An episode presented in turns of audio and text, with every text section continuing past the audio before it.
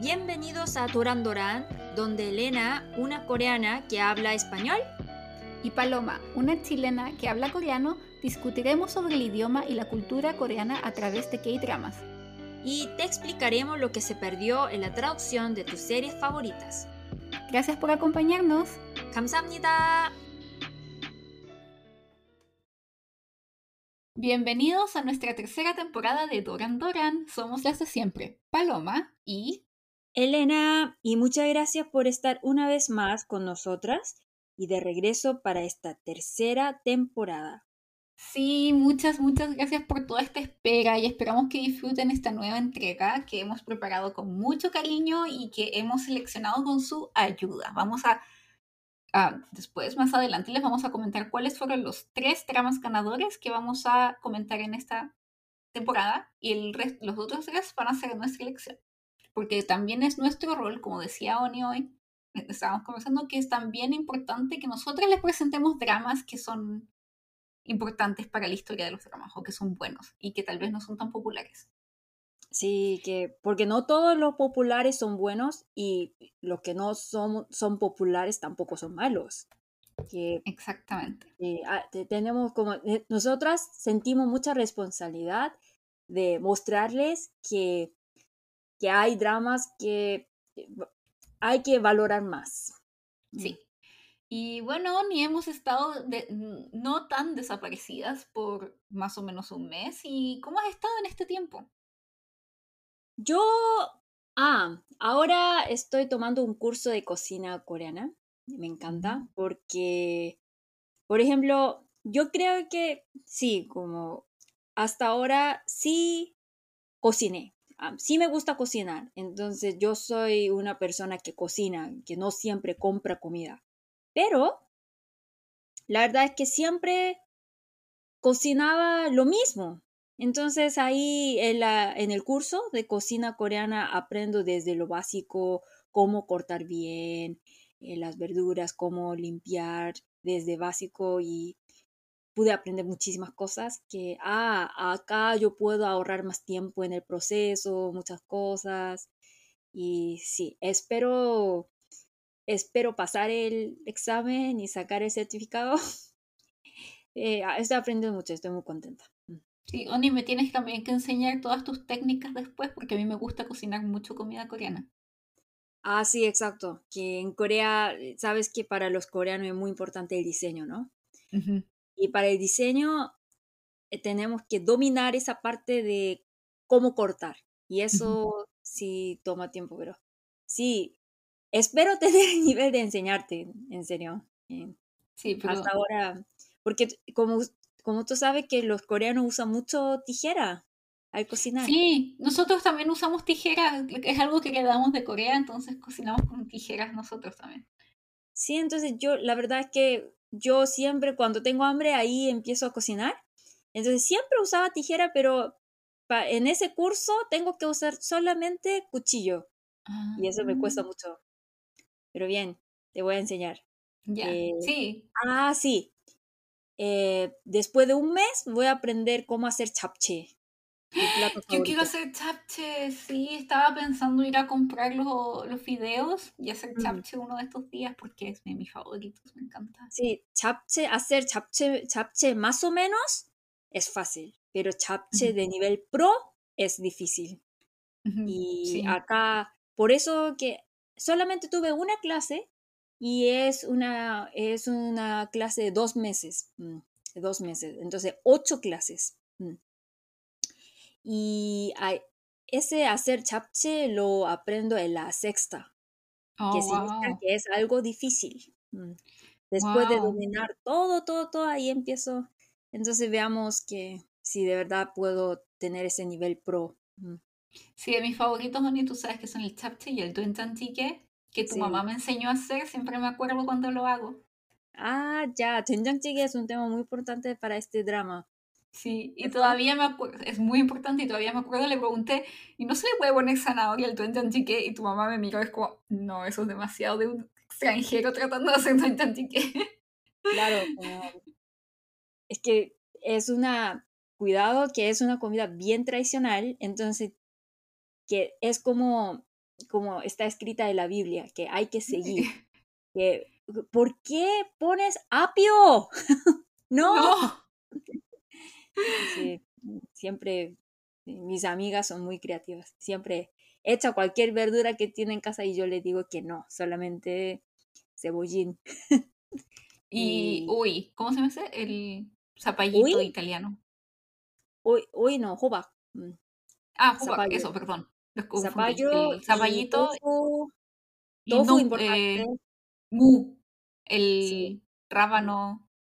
Rábano depende, pero lo importante es ese cebollín y tofu, eh, zapallo italiano, zucchini, eh, importante.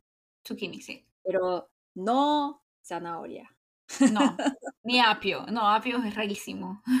Rarísimo, pero como, sí, pero igual, por ejemplo, si es una sopa de chile, entonces echar zanahoria o apio no está mal, ¿cierto? No, es como común, sí. Común, pero en comida coreana no. No. Sí. Mm. Entonces esa es mi novedad. Estoy muy emocionada. ¿Y tú? Mm. He estado bien, más que nada he estado trabajando en mi nuevo trabajo, que estoy muy contenta, me gusta mucho. Y en este tiempo, Oni, también les queremos comentar que hicimos nuestro primer live para los que no pudieron venir la semana pasada. Que me, me sorprendí mucho, como, porque ya hay nombres que vi en Twitter y en Instagram, ¿no? Y vinieron todos. Sí, vino mucha gente, se nos unió. Nosotras pensábamos como, bueno, es nuestro primer live, maybe, tal vez van a, maybe, perdón, eh, tal vez van a venir como cinco, seis personas, pero hubo, en un momento tuvimos casi 30 en vivo que fueron muy activos, no, no es tan solo gente que venía como a copuchar, como decimos, sino que realmente tuvimos una conversación con usted y lo pasamos muy bien. Fue muy entretenido, ¿no, Ani? Sí, conocer en persona, como casi, ¿no? Sí, casi. Fue muy mm. entretenido porque queríamos, estábamos súper determinadas a hablar de K-dramas y hablamos mucho de K-pop.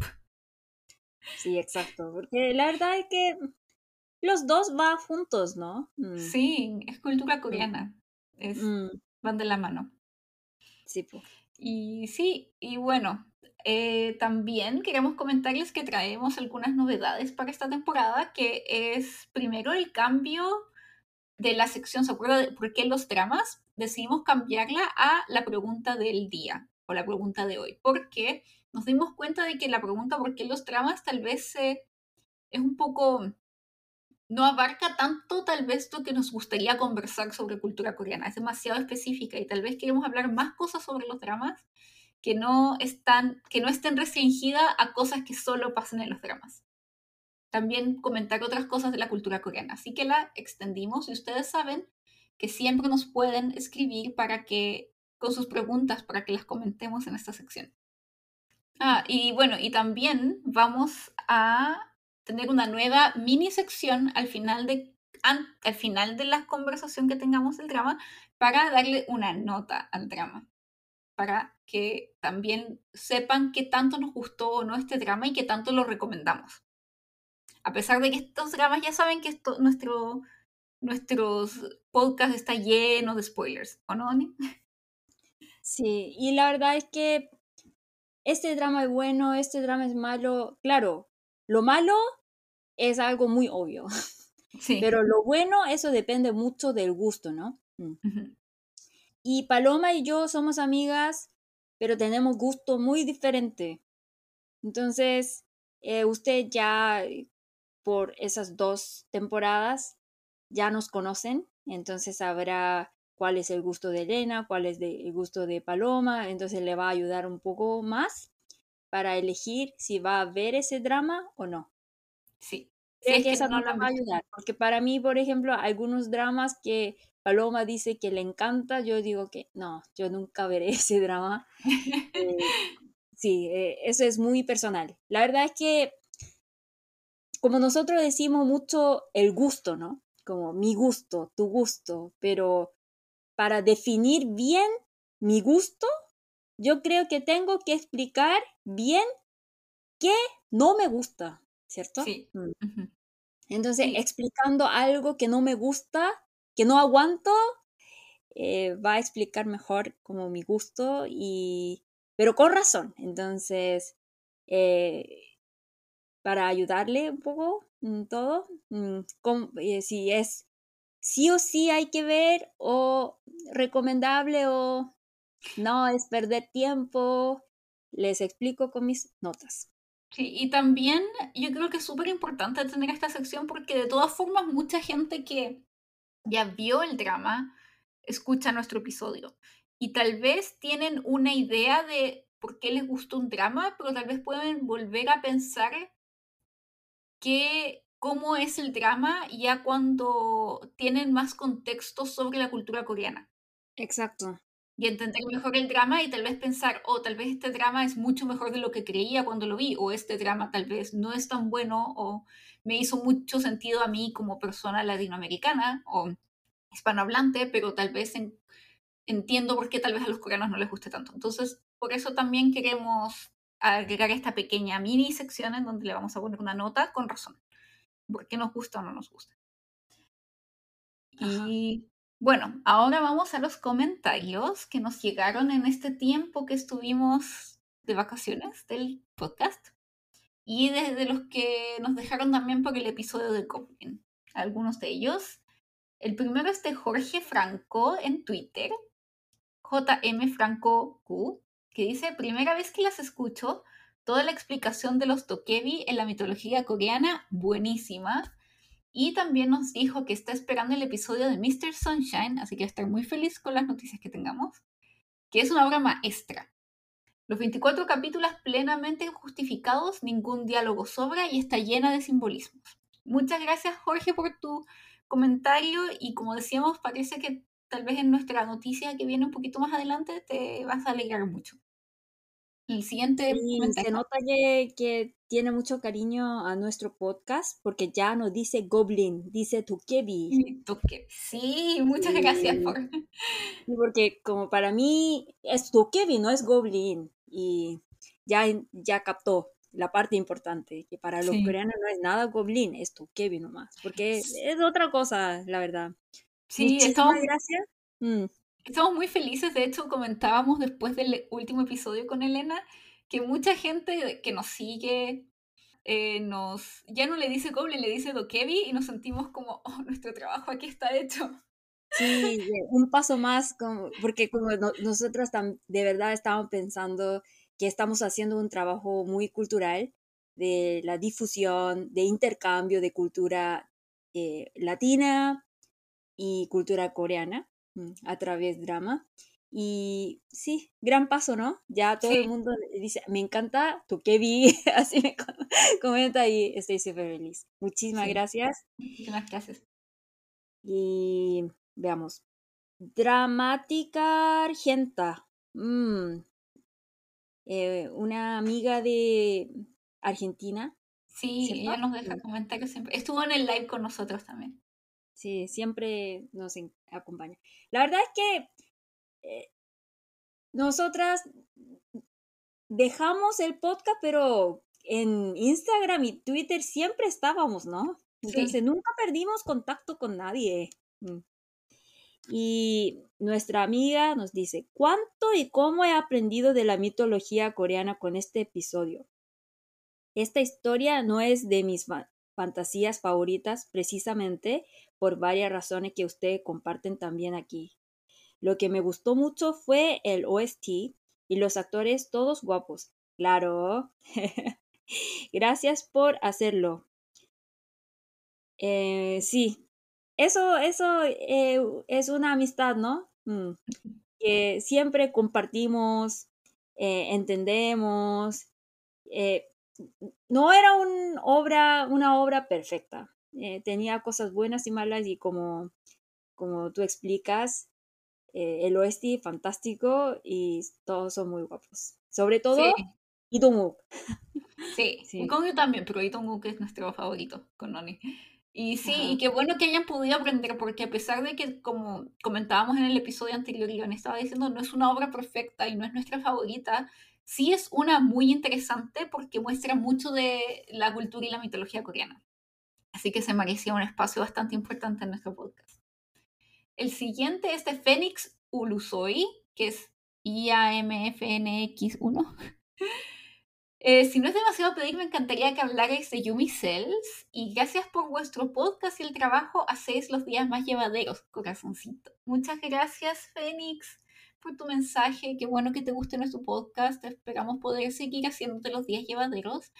Y sobre Yumi Cells, la tuvimos en nuestra selección, pero no pasó a los finalistas, pero siempre la vamos a considerar por un futuro, así que no se preocupen. No que no lo comentemos en esta temporada significa que no lo podamos comentar en el futuro. Así que es tan solo que tomamos una temporada a la vez. La verdad es que Yumi Says era mi favorita, de verdad. Entonces, yo en general no voto porque es como cuestionario de saber sus opiniones, pero esta vez de verdad quería hablar de Yumi Says, por eso yo voté con mi cuenta personal. Sí, pero no cuenta.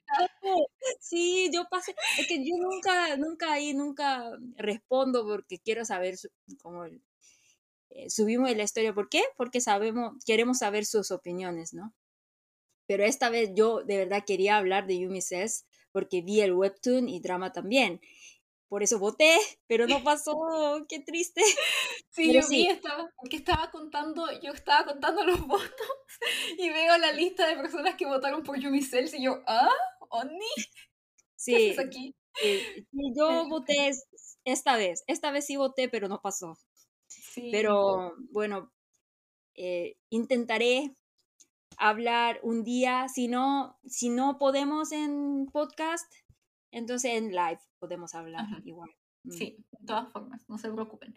Y bueno, en Instagram también queremos mandarle un saludo súper especial a Mirna, que es K-Pop Lover HN, que es una de nuestras queridas oyentes que ella vive en España y que siempre, siempre, mm. siempre nos deja mensajitos en el Instagram y además que quedé así como con el corazoncito así apretadito cuando ella desde España se unió a nuestro live cuando allá eran casi las 2 de la mañana. Fue como... que Sin amor no, no se puede. Y siempre nos deja como like en toda eh, nuestra publicación. Muchísimas gracias. Sí. Muchas gracias por tu apoyo, de verdad. Mm. No, no, no creemos ser merecedoras de tus pérdidas de horas de sueño, que dormir para nosotros es muy importante, pero realmente lo apreciamos mucho. Muchas gracias y esperamos vernos en otro live, tal vez en un mejor horario y donde más gente se pueda unir. sí, cambiemos un poco el horario que la verdad es muy difícil, que el español es un idioma que habla en varios continentes. Y además Paloma está en Estados Unidos, yo en Corea, más difícil. Pero busquemos un horario perfecto para todos. Mm. Sí. De hecho, Oni, ¿sabías que hay gente de eh, eh ¿cómo se llama? Eh, Guinea Nueva Ecuatorial. ¿En serio? Escucha? Sí, porque ahí hablan español en África. Sí, que España hizo un trabajo maravilloso. Sí, entonces yo estaba viendo la lista la otra vez de gente que nos escuchaba y hay alguien que nos mm. escucha desde África en, en, wow. Espero que espero que acompañe, les acompañe en, en, el trabajo, cuando están manejando el auto, en su vida. Mm. Sí, muchas gracias por dejarnos acompañarlas y llenar un, un ratito de sus tardes de vez en cuando. Muchas gracias. O mañanas, quién sabe. Y bueno, nuevamente, muchas gracias por sus comentarios, por participar también en la encuesta que hicimos, porque hicimos una encuesta para ver quiénes, o sea, cuáles son los dramas que comentaremos en esta temporada, como contaba Oni, que ella votó también porque quería que fuera Yumi Cells. Y ustedes también saben que todos sus comentarios, sugerencias, mensajes, preguntas, los pueden dejar en nuestro Instagram o Twitter, que son lo mismo, arroba dorandorankr. Sí, y no olviden seguirnos en estas plataformas también en Spotify, Apple Podcast o Google Podcast para que no se pierdan ninguno de nuestros episodios. Sí, y pónganos también estrellitas, cinco estrellitas, síganos, cinco estrellitas para que le llegue a más gente. Y porque la verdad lo hacemos con mucho cariño para que más gente escuche y es como crear una comunidad, ¿no? Sí. Y la verdad, esa parte es más interesante que ver drama. Ver drama y después hablar sobre drama es la parte más interesante de, de ser eh, fan de drama, ¿cierto? Mm. Y ya sentimos algo como algo en común, solamente por ese cariño para, para drama, ¿cierto? Mm. Entonces, para que, para buscar tener más amigos, más amistad en todo el mundo. Y eh, como mencionamos, para esta temporada ha sido muy importante su colaboración, así que estos son los tres dramas que decidimos con su ayuda. En tercer lugar, el más votado para esta temporada fue Hometown Cha Cha Cha. Hometown Cha Cha Cha. Mucha gente lo pidió, estuvo súper peleado con Tomorrow y Yumi Cells. Y al, finalmente fue el más votado y fue uno que mencionaron mucho y lo han mencionado muchas veces cuando nos dejan mensajes y recomendaciones como hagan Hometown Cha Cha Cha. Siempre, siempre. Siempre. Y también ahí tenemos que hablar un poco sobre la cultura tóxica de la cultura K-pop y drama, la cancelación. Y hablaremos eh, de esos chismes jugosos. Sí, hay, hay harto chisme dando vueltas ese drama. Sí, chisme es la vida, la Sí. luz de la vida. Y Eh, eh, Segunda. Mi mamá me dio la vida, pero el chisme las ganas de vivir. Exacto. Sí, ya. Ahora, en segundo lugar, el más votado fue, Mr. Sunshine. sí, un, ya un drama que se ha vuelto un clásico y también uno que constantemente sale como de sus favoritos y del que, que- quieren que hablemos. Así que esta vez hicimos la encuesta y sin duda fue uno de los ganadores. De hecho, Esta vez estoy muy de acuerdo porque, como ustedes ya saben, nosotras no somos muy fan de Kim Eun-suk, de la autora, pero Mr. Sunshine, ahí ella creció un poco más, como podemos ver madurez de la autora. Sí. Entonces, eh, veremos eh, cómo se mejoró. Sí, y también es un drama, sería nuestro primer drama histórico, ni no hemos comentado ningún drama histórico.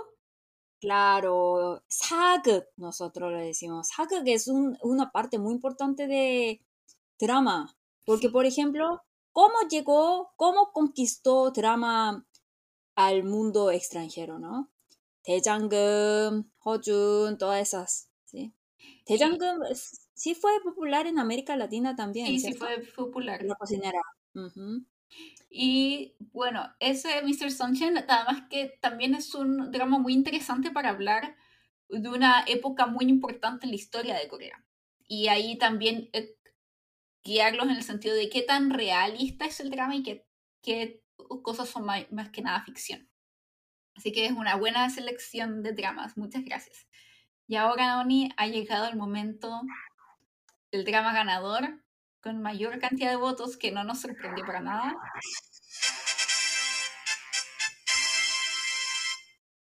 U, una abogada extraordinaria. Sí. En Corea, la verdad estaba un poco harta, porque todo el mundo habla solamente de ese drama. Mis amigos, mi mamá, periódico, tele, Está en todos TikTok. Instagram, en el extranjero también. Y yo creo que merece, merece la pena ver. eh, Sí. Merece todo este premio, éxito, porque de verdad cambió, cambió el mundo. Sí. Como que abrió un poco la visión que se tiene respecto a ciertas capacidades diferentes, como en este caso gente con en el espectro autista. Y de hecho en Estados Unidos Oni ha estado entre los primeros 10 más vistos desde casi que empezó. Me sorprendí mucho. Sí. Mm. Y la verdad es que en Corea mm, no es porque las personas son súper malas. En Corea, desde muy pequeña, nos enseña callarnos, no opinar tanto, que seguir opinión de la mayoría. Entonces, los que son minorías siempre están callados no, no insisten porque nosotros tenemos la cultura de no insistir. Entonces, la verdad es que muchos, los que tenían discapacidad eh, física o mental, eh, solamente estaban así encerrados en instituciones. No puedo ver en, la calle nunca. Y, y de verdad, yo creo que en el futuro salga más dramas que, que dé voz a la minoría, a las personas marginadas de la sociedad coreana y que acepte más, que valore más el, eh, la variedad diversidad en Corea también. Y bueno, el resto de los dramas que vamos a comentar van a ser a nuestra elección porque primero queremos, como decíamos, queremos presentarle dramas que les puedan gustar. Nos gustaría también hablar de dramas viejitos pero buenos, como el vino. y por otro lado, uno nunca sabe cuándo va a aparecer una nueva, como que otro nuevo drama que cause furor. Entonces tampoco nos queremos perder esa oportunidad de comentarlo con ustedes si es que es algo que todos están viendo y de repente para el último episodio es como ya, este drama hay que hacerlo. Entonces por eso dejamos, decidimos que ustedes con, eh, escogieran solo la mitad de los episodios. Y... otra cosa es que en Corea, por ejemplo, no todos los dramas llegan al extranjero. Y a veces no entiendo por qué ese drama es buenísimo y, y no, no, no, no llegó al mundo extranjero. Muchas veces yo tenía esa duda y siento que es mi responsabilidad de mostrarles que hay dramas de verdad buenísimos que ustedes tienen que saber. Entonces, eh, los dos eh, son secretos que después le, voy a explicar cuáles son. Y bueno. ahora vamos a nuestra sección eh, remasterizada, cambiada un poco, que es la pregunta de hoy. Oni, ¿cuál es la pregunta de hoy? ¿Qué pregunta nos traes? Y la pregunta es, ¿en Corea también existe telenovela? La respuesta es, claro que sí. La verdad es que no hay mucha diferencia entre el mundo latino y el mundo coreano. Y en Corea se dice bakjang drama. Bakjang es el, la mina. Bien. Entonces, la mina es muy oscura y profunda. Entonces, eh, ¿por qué lo decimos ese telenovela como bakjang drama? Porque no tiene límite que, por ejemplo, mi novio el próximo día es el novio de mi mamá y se casan, tienen bebé y ese bebé después se casa con mi hijo, algo así, que... Y después que no, mata, Y no tiene límite de, como sin vergüenza, que va la historia así sin límite, por eso se dice Bakchan. Sí. Bakchan que significa el final, Bak de Bajima, último, Chang de Mina. Por eso se dice Bakchang. Pero también Bakchang drama, si eres muy fan de drama coreano, ya sabrás que, eh, que la palabra es Makchang. Pero hay una palabra como sinónimo. El sinónimo es Achim drama, que significa drama de mañanas. Y hablé con Paloma y encontramos que hay muchas cosas en común. ¿Qué piensas, Paloma? Sí, o sea, espero en Chile por lo menos ese tipo de dramas y que en los últimos años lo ocupado el lugar de las lo ha ocupado el lugar lo ha ocupado lo han ocupado las teleseries turcas son en la tarde después del almuerzo, que es el drama que más que nada ven las señoras que están en la casa, que son niñas de casa. Y que como tú dices, tal vez están viendo el drama mientras están haciendo otras cosas. Entonces suelen ser dramas más largos, como con más episodios, y entonces es muy fácil seguir donde no pasa mucho en cada episodio porque tienen que estar haciendo otras cosas mientras lo ven. Entonces la verdad es que no necesita mucha la concentración porque, por ejemplo, mi abuela estaba viendo un achim drama mm, todos los mañanas, entonces toda la mañana y yo le pregunté eh, de qué se trata ese drama, entonces mi abuela dijo cállate y ve, ve, ve, ve la tele, como no me molestes. Y yo seguí vi y en cinco minutos ya, ya, ya sabía lo que trataba ese drama.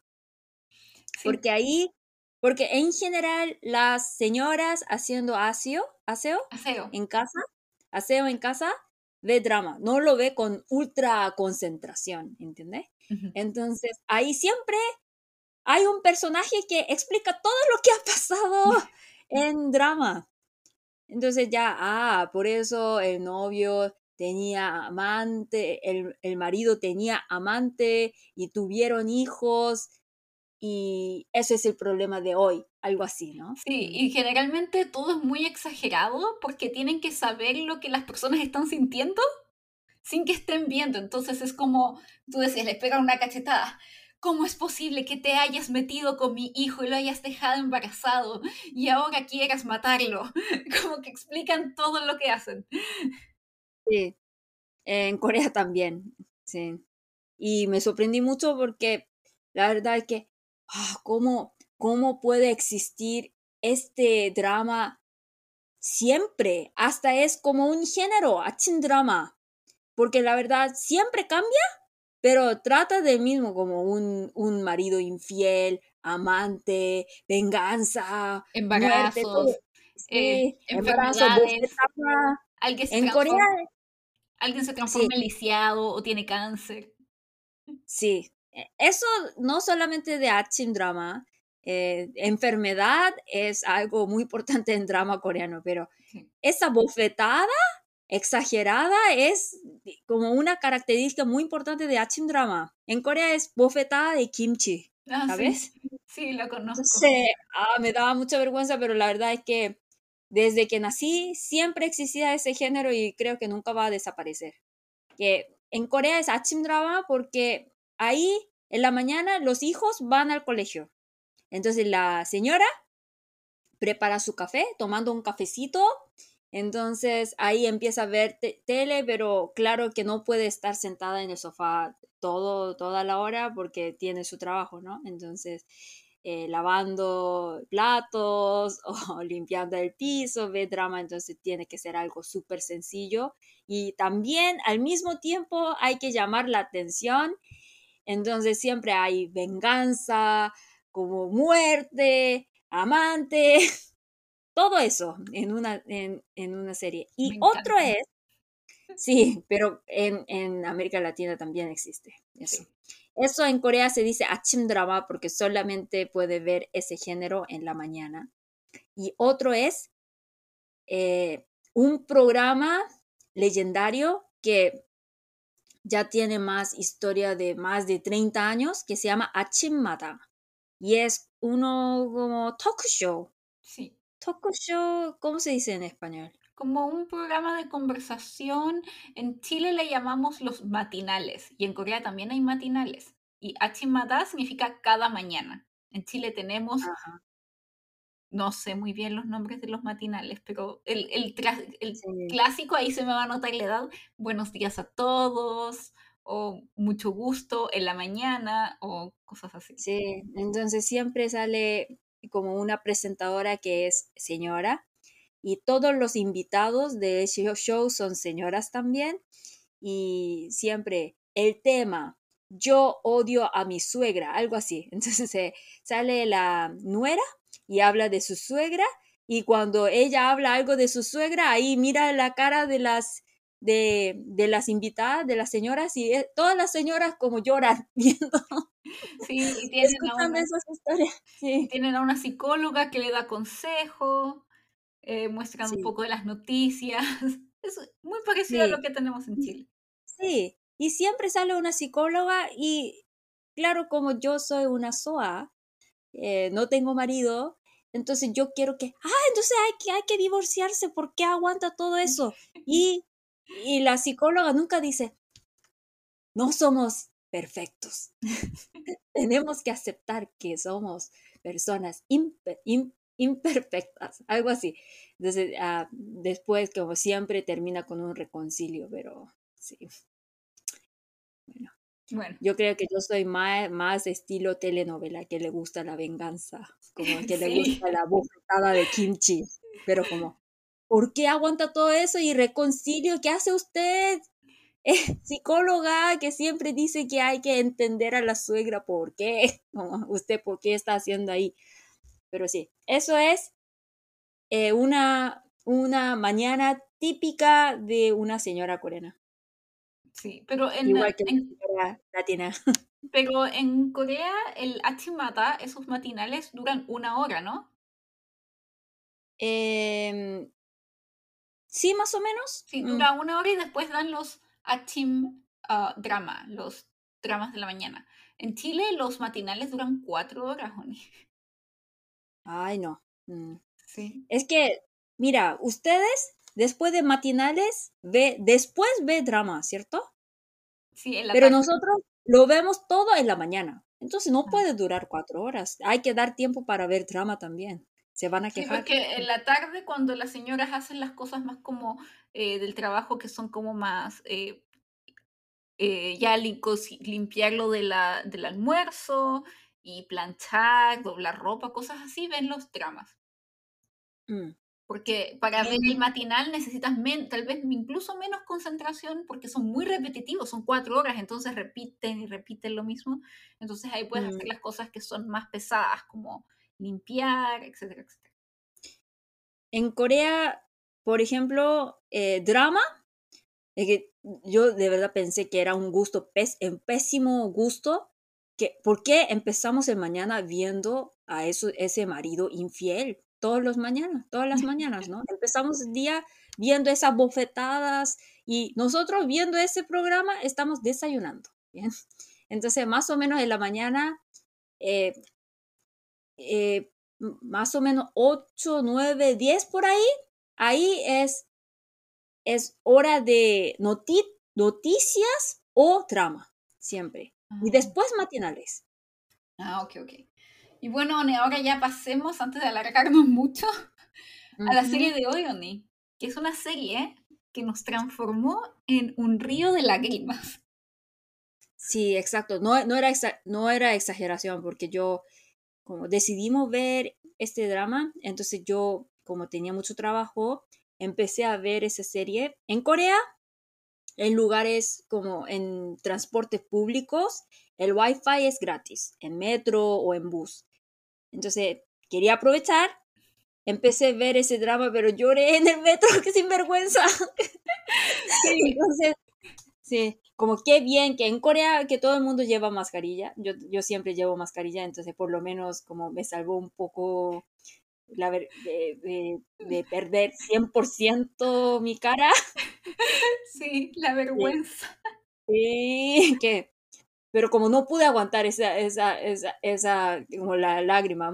¿no? Y que se estaba cayendo, entonces, además llorando.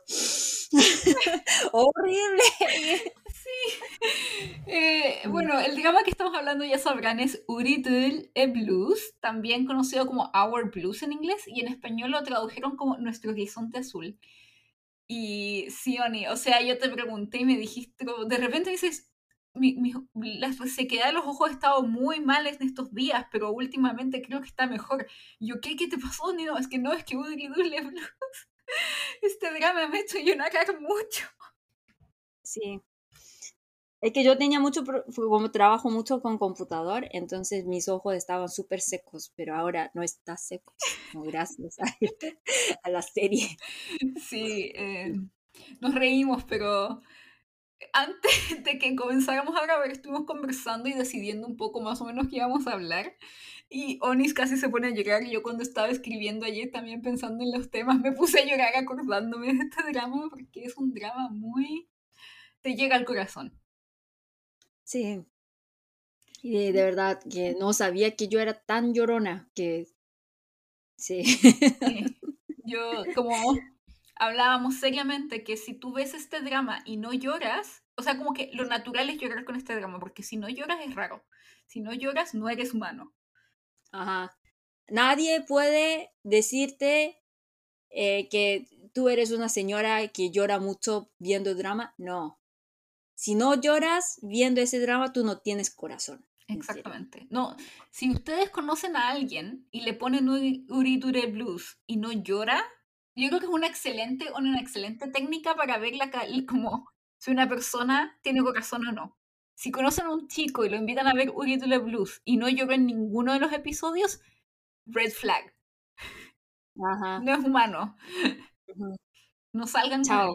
Sí, o lo mismo con una chica. Si es que nadie, si es que no llegaron con este drama, no. Imposible. Yo no confiaría, en esa persona. Ajá. Sí, y bueno, este drama es bastante reciente. Salió este año, el 2022, en abril.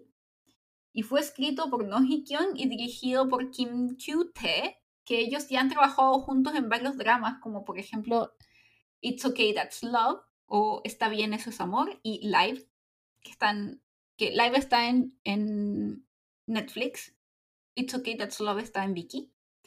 Y han trabajado también juntos en otros, en otros dramas.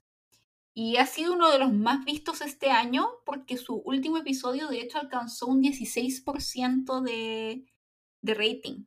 Que ah, es, de hecho, quedaría como técnicamente en el número 16 de los más vistos en la historia de los dramas de la televisión por cable.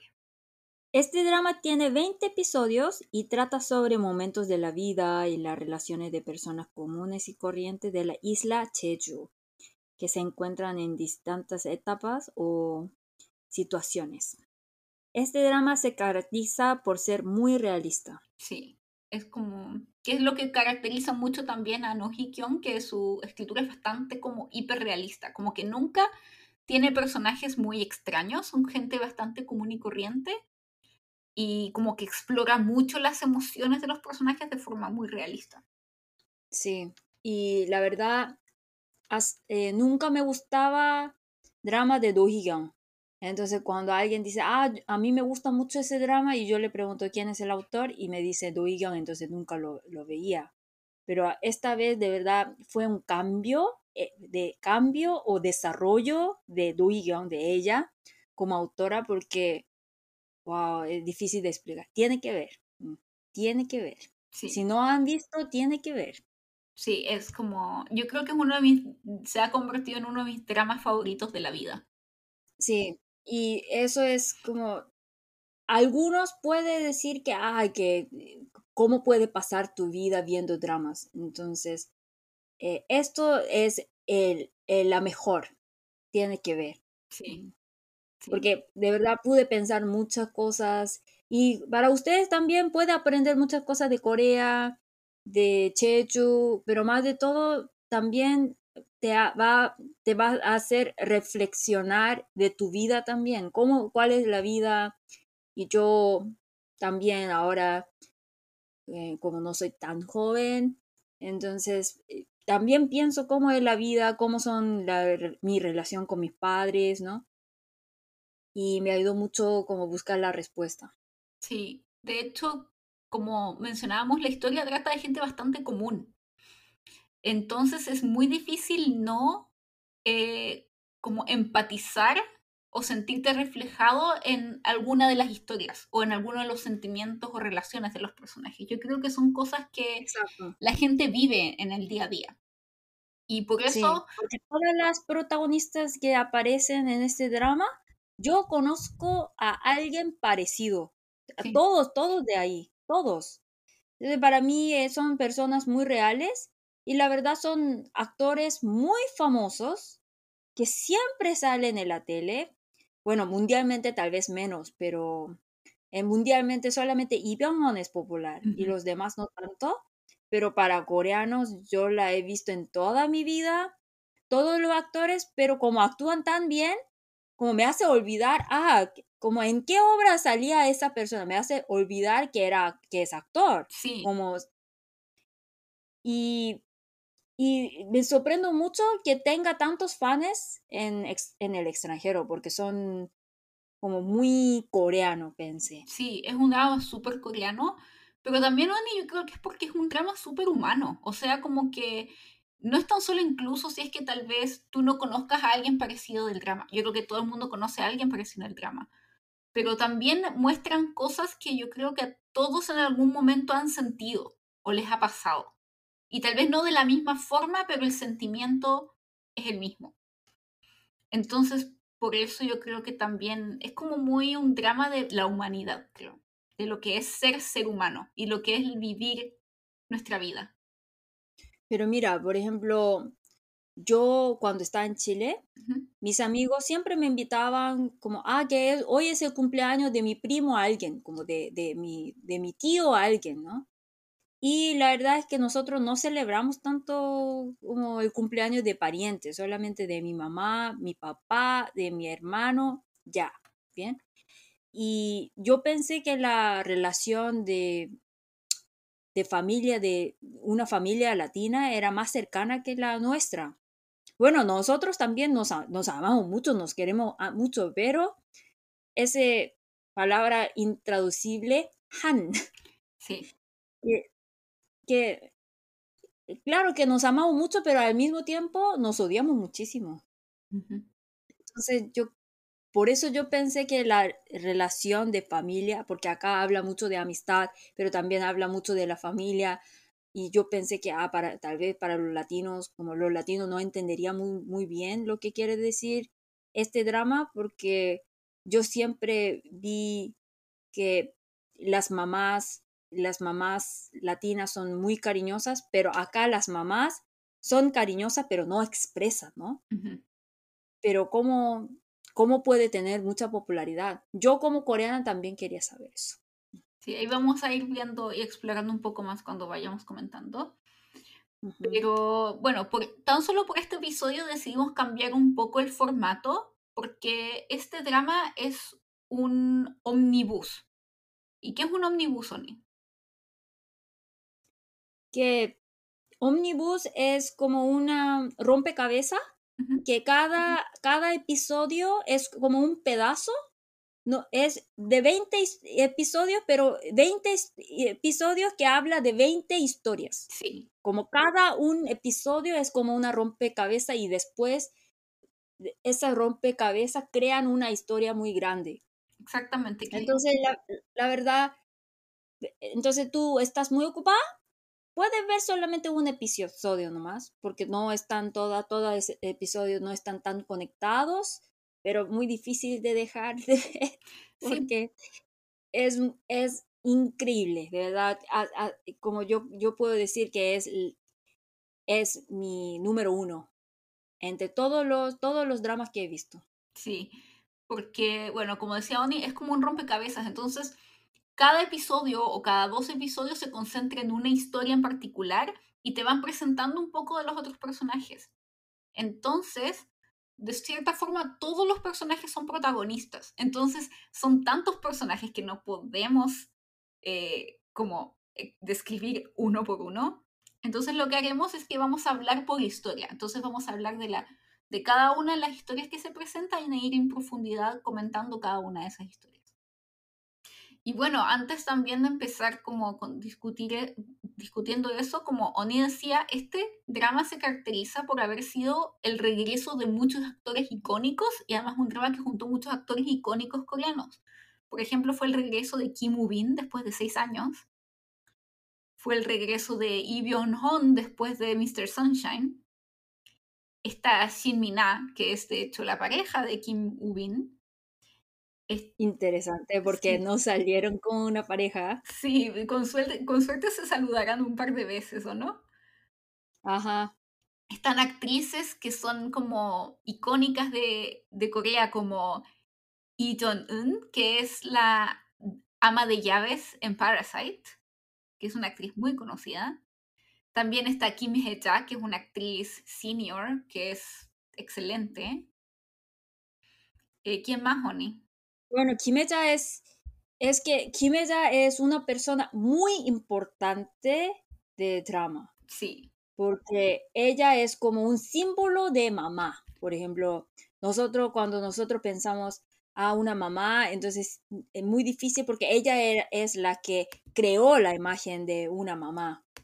Sí, mm. a través de sus actuaciones como clásicas. Es que es muy difícil, es, es muy difícil es que todos los actores que salen en este drama son muy famosos, muy, muy, muy famosos. Aunque algunos no está muy conocido en el extranjero, pero como yo, como coreana, cuando ellos dijeron que, ah, vamos a lanzar un drama con estos actores, entonces, ¿en serio? ¿Cómo, puede, cómo pudo juntar a todos ellos? Como tenían tanta plata para contratar a esas personas, pero como la, la autora es muy famosa, la autora es tan buena, todos con gusto dijeron que sí. Exactamente. Que sí, quieren actuar. O sea, después de ver, yo creo que después de ver ese guion, es como, por favor, pónganme en este drama.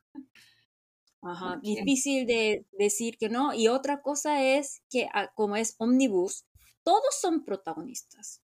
En un drama típico siempre hay un protagonista y los demás son actores secundarios nomás. Pero acá todos son protagonistas y eso como nos, nos enseña que nosotros también en nuestra vida somos protagonistas, ¿no? Aunque no soy un presidente, eh, una persona normal, pero en mi vida yo soy protagonista y cada uno, una, la vida de cada uno vale la pena, ¿no? Entonces, ese estilo omnibus habla de una persona, como tú dices, una persona muy eh, común y corriente, pero como nos hace llorar y que es muy buena oportunidad de buscar tus sentimientos perdidos por trabajar tanto, ¿no? Y bueno, eh, vamos a comenzar con cada una de las historias y la primera es la historia de Uni y Hansu, que esa es la primera historia que vemos en el drama, que es esta señora que es, se ve como una señora súper sencilla, que trabaja en el mercado y Hansu, que es este hombre que ha logrado supuestamente mucho éxito en, en Seúl y debido a la cantidad de deudas que tiene por intentar mandar a su hija a ser golfista en Estados Unidos, vuelve a trabajar a Jeju, que es su lugar de nacimiento, y se encuentra con Uni y se entera de que Uni no es tan solo una señora que trabaja en el mercado y tenga un par de locales. Ella es básicamente dueña de todo el mercado, es dueña de edificios y es sumamente millonaria, o sea, es como la clienta VIP del banco en el que él trabaja. Sí. Y Hansu, como tenía tantos de, tantas deudas y como estaba en una situación tan desesperada, entonces empieza a tener una mala idea de prestar dinero de Uni y ahí él hace cosas malas. Sí, él básicamente estaba tan desesperado por dinero que un poco trata de aprovecharse de el cariño que Uni le tiene porque como ella siempre le dice, tú fuiste mi primer amor. Y ellos tuvieron una relación bastante linda y como cercana, muy... Sí, era amor, pero como no pasó nada, como siempre han sido muy, muy amigos. Es como amor de infancia. Sí, y él trata de acercarse nuevamente a ella, un poco siendo bastante ambiguo para tratar de pedirle dinero. Lo que es muy doloroso para Oni, pero es una historia bastante, o sea, yo creo que el actor que hace de Hans Oni es excelente, o sea, la como de realmente pude sentir la desesperanza que él tenía respecto y la desesperación que tenía y me dio mucha pena ver todo ese contraste como de ver como porque en este en estos episodios veo mucho hacia el pasado y verlos cuando ellos eran jóvenes y ver este joven tan lleno de vida y de esperanza y sueños y después verlo convertido en lo que es ahora es como, ah, duele. Como un hombre muy triste, ¿no? Sí. Entonces, aunque Hansu intentó hacer cosas malas con Uni, podemos entender por qué él tuvo una decisión tan tonta, ¿no? Sí. Y ahí sale una palabra kirogi, kirogi apa. Kirogi es un nombre de una ave que es ganso silvestre, que se dice. Y es un, kirogi es un ave grande que en el invierno se migra del norte a sur y habita temporalmente en río, lago y mar. Eso es la definición de kirogi. Y nosotros decimos kirogi apa, que significa los papás, que vive separado con su familia eh, para la educación de sus hijos en general. En Corea hay muchos kirogi apa y yo creo que desde el punto de vista de latinos no podrá entender esa, esa cultura, ¿no? Kirogi apa. Mm. que acá nosotros pensamos que el hijo es otro yo. Entonces, el éxito de mi hijo es mi éxito también. Y yo, como Hansu, Hansu es el único que fue a Seúl, a la capital, para estudiar, y los demás, los otros amigos, todavía está trabajando en el mercado. Entonces, como tú dices, él era el único que tuvo éxito entre ellos, como que, porque en Corea solamente ganar dinero no garantiza una clase alta. En Corea también es muy importante la formación de esa persona.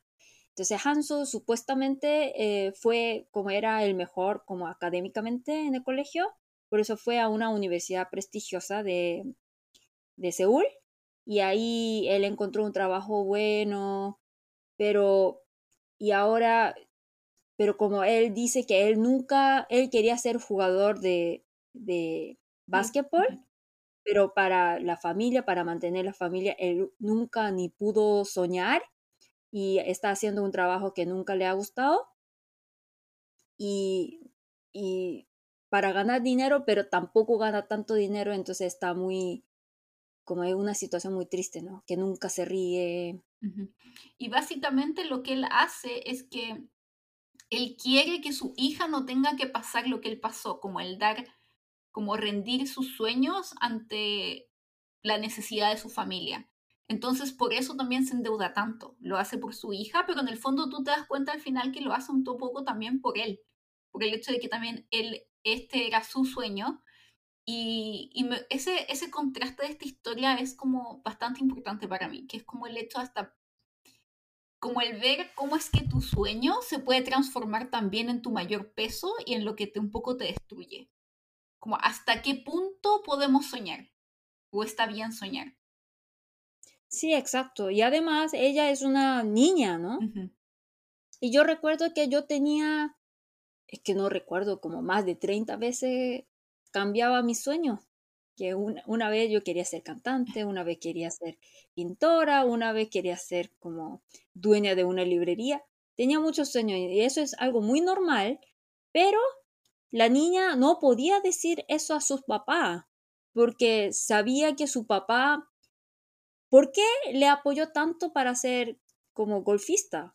Porque en Corea ser golfista es como un mucho éxito como económicamente, ¿no?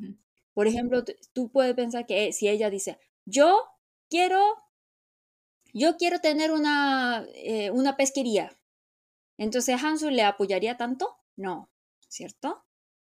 Eh, entonces, como tú dices, eh, al final de todo, Hansu se da cuenta que era su, no era solamente como cariño, como para apoyar el sueño de su hija, es más como su ambición. Sí, y su sueño, porque eh, también es, no es tan distinto al como el querer ser jugador de baloncesto. Ajá. Entonces estaba finalmente proyectando ese sueño en su hija y me dio mucha pena en la hija porque la hija sufría mucho y ella claramente ya no que tal vez en algún momento sí quiso ser golfista como tú dices, pero cambia y te das cuenta del sacrificio y pobre niña de 17 años que tiene que tener este como peso de su familia. Sí, y pero me gusta que gracias a Uni al final a pesar de que ni lo confronta y le dice, ¿cómo es posible que hagas esto y te trates como a un poco aprovechar de mí, del cariño que te tengo para pedirme dinero? Al final ella le da el dinero y el resto de los amigos le dicen así como, pero no, cuidado con él, que se quiere aprovechar de ti por el dinero, etc. Y ella, me, y ahí yo me enamoré de Uni y se transformó, yo creo que, yo creo que es mi personaje favorito. Lloraste, ¿no? Sí, cuando, Yo lloré. y cuando le dice, ay, ¿ustedes qué se creen? Si ustedes son igual de como sanguijuelas que él, o sea, le están cobrando una cantidad de dinero por el que le prestaron como de interés, que era brutal. mucho, como 20%. 20%, eh, hablan mal de él en su espalda, le hace que pague las cosas, así que ustedes son igual de sanguijuelas que él. Y ella le presta el dinero, pero ahí Hansu se da cuenta de que ya no tiene sentido como él se da cuenta del punto que llegó, como del hecho de llegar a herir a alguien que lo quiere tanto y decide y se da cuenta de que no vale la pena y que quiere que su hija regrese y, y le devuelve el dinero a Uni. Fue, fue una historia muy, muy linda, un buen inicio para esta serie, que es una historia excelente, pero sinceramente, Oni, esta historia yo creo que fue la que me gustó mucho, pero después comparado con todas las historias que venían, yo creo que fue un, poco, un poquito la más aburrida, como que el resto cada vez va mejor, va así en aumento. Sí, es que em, sí, em, es algo como, como una ensalada. Sí. Sí. Ensalada antes de carne. Exactamente, es como la entrada. no está mal. No está mal que no está mal, pero igual que si termina esa ensalada no puedes comer la carne. Exactamente, sí. Es como una ensalada de un hotel cinco estrellas, así como Hotel Michelin, excelente ensalada, pero todavía es una ensalada. Ajá. Sí. Antes de que tal vez pasemos a la segunda, tal vez tenemos un poco que explicar sobre este concepto que tienen en Jeju, porque este drama nos habla mucho también de la cultura de Jeju, que es bastante distinta a la cultura de Corea como continental. Y ahí habla mucho de el chico que fue al extranjero o como abroad, como se en inglés, como afuera a estudiar. Extranjero overseas. Overseas, sí, como que fue overseas. Overseas. ¡Qué Sí, fue como... Y yo me sorprendí, me quedé en shock, porque dijo, Hansu estaba... Es que hay que saber que como Corea es un país chiquito, chiquito, pero hay muchas montañas, como 70% del territorio es montaña. Por esa razón, en este país tan pequeño hay muchos dialectos. Y, por esa razón, el, en, la, en, el colegio nos obliga a hablar en Pyojuno, el idioma estándar. porque Antes de esa educación, el dialecto era tan fuerte, entonces dice que la comunicación entre el mismo paisanos fue muy difícil por esa razón. Pero de Cheju, yo le voy a contar. Yo amo Cheju, la isla Cheju, que, es el lugar de ese drama. Eh, yo creo que como fui más o menos 20 veces a Cheju, como siempre voy, como es como Valparaíso para los, los de Santiago. Cuando estoy harta de la vida, voy a Cheju. Entonces, fui como 20 veces y fui a un restaurante y el señor me habló en el dialecto de Jeju y no entendí nada. En serio, no entendí nada. Entonces ese señor, ah, eres de Seúl. Y ahí el señor se esforzó para hablarme en el idioma estándar de Seúl. Y me sorprendí. Pero como yo, como soy nativa y no entiendo el coreano, aunque sea dialecto, no puede ser.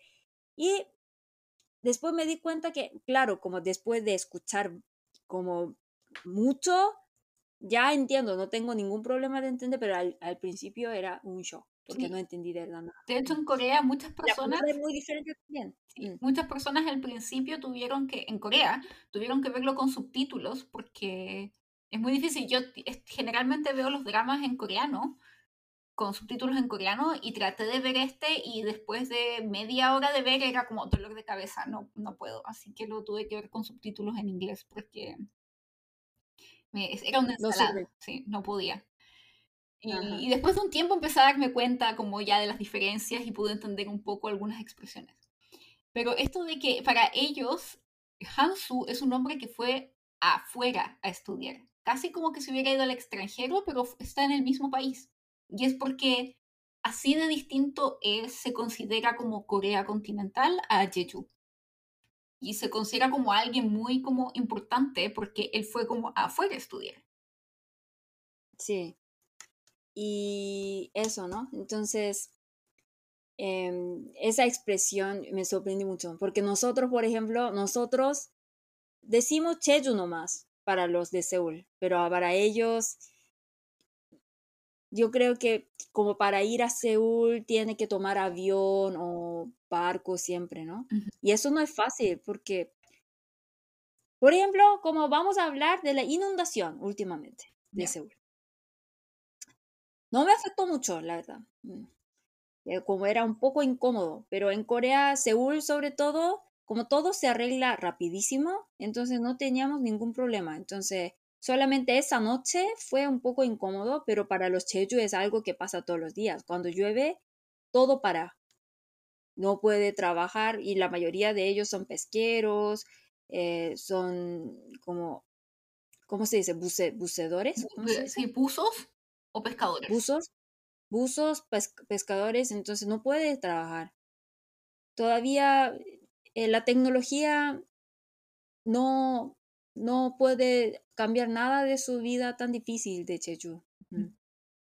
Entonces, como ellos dicen, Hewe, ¿eso qué significa? Que para venir a Seúl ellos siempre tienen que cruzar el mar, que no es nada fácil en el siglo XXI también. Esto es un dato súper así extra que no, mm. no tiene que ver con el drama, pero Oni, ¿tú sabías de que en Udo, en Jeju, que es mm. otra isla de Jeju, vive una chilena, una señora chilena que hace empanadas? No, esa señora ya no vive ahí. ¿Ya no vive ahí? ¿Se mudó? Sí, ya más de cuatro años. Ah, no sabía. Este Porque ella solía mandar ella solía mandar empanadas por correo a los chilenos que vivían en Seúl antes.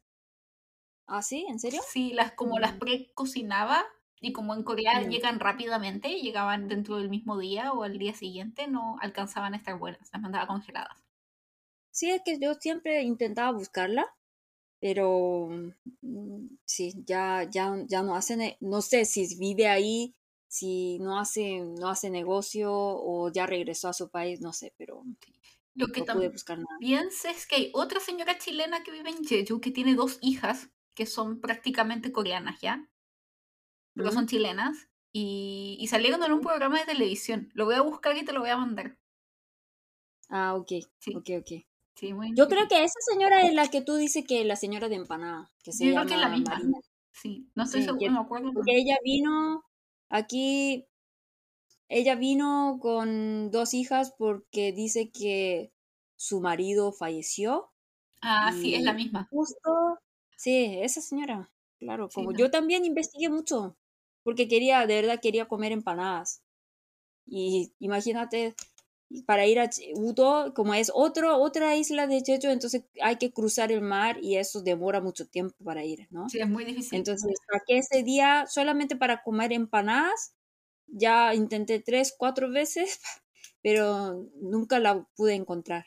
pregunté y dice que no, ya, ya no, ya no lo hace. Ah. No, no pude saber mucho, mucho de ella. Sí. Lástima. Lástima, sí, pero es como un lugar súper alejado, así, muy alejado. O sea, tienes que cruzar el mar dos veces para llegar a donde estaba la señora. Ajá. Sí. Mm. Y bueno, la segunda historia Onni es la de Young-ok y Jun, que son una mm. genio y un Sonjan, el capitán. Entonces, ¿qué es una genio, Onni? Que es algo muy importante no tan solo para este drama, sino que para la cultura de, de Jeju. Bueno, le explico cómo es genio. Genio son las busas de Jeju que eh, tienen una manera muy única para colectar mariscos. Por eso se, considera como una, eh, como una, como una, una joya de, por UNESCO. Y en Jeju, las mujeres, la manera más común para ganar dinero para mujeres es ser genio.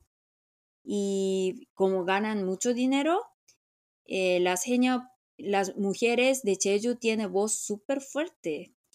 Y por eso, diferente, a, diferencia de otras sociedades de Corea, las mujeres en la sociedad de Jeju es muy, una sociedad muy matriarcal. Sí, es súper distinto.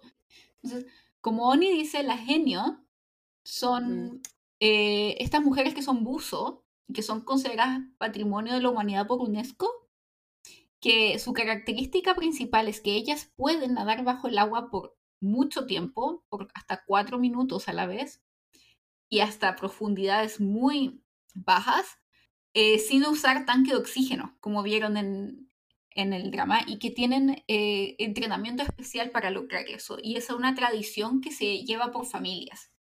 Y la genio tuvieron mucha importancia y llegaron a un estatus muy importante durante la colonización japonesa, ya que durante esos años eh, muchos hombres, que ya vamos a explicar más a fondo, eh, no pudieron mantener a las familias y en ese momento las mujeres lograron tomar como el rol más como de sustento, como las que sustentaban a la familia económicamente y, como dice Bonnie, ganan mucho dinero.